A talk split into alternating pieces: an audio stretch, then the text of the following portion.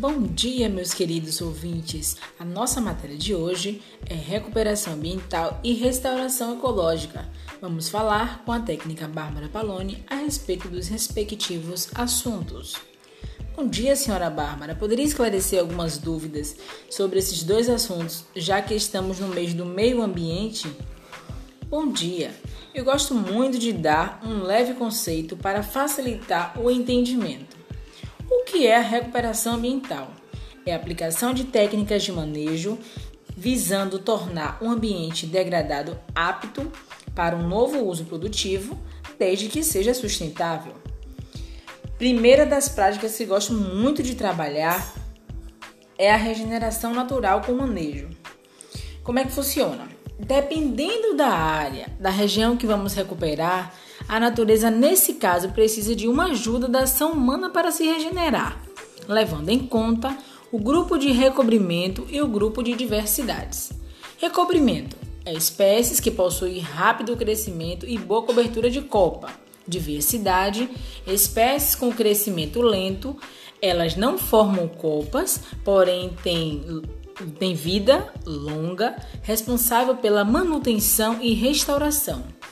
Vamos agora para o segundo tópico, que é restauração ecológica. O que é restauração ecológica? É um processo pelo qual se busca estimular os processos naturais ao longo do tempo, mas do que isso muda as condições que haviam antes que permitiriam a estabelecimento dos organismos. O primeiro passo é buscar as causas de degradação, identificar a paisagem em que a área está inserida, identificar as características específicas desta área.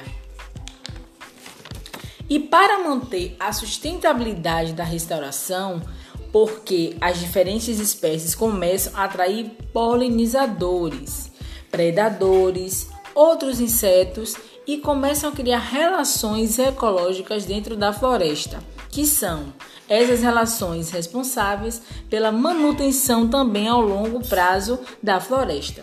Por isso, quanto mais diversidade colocar em uma restauração, melhor.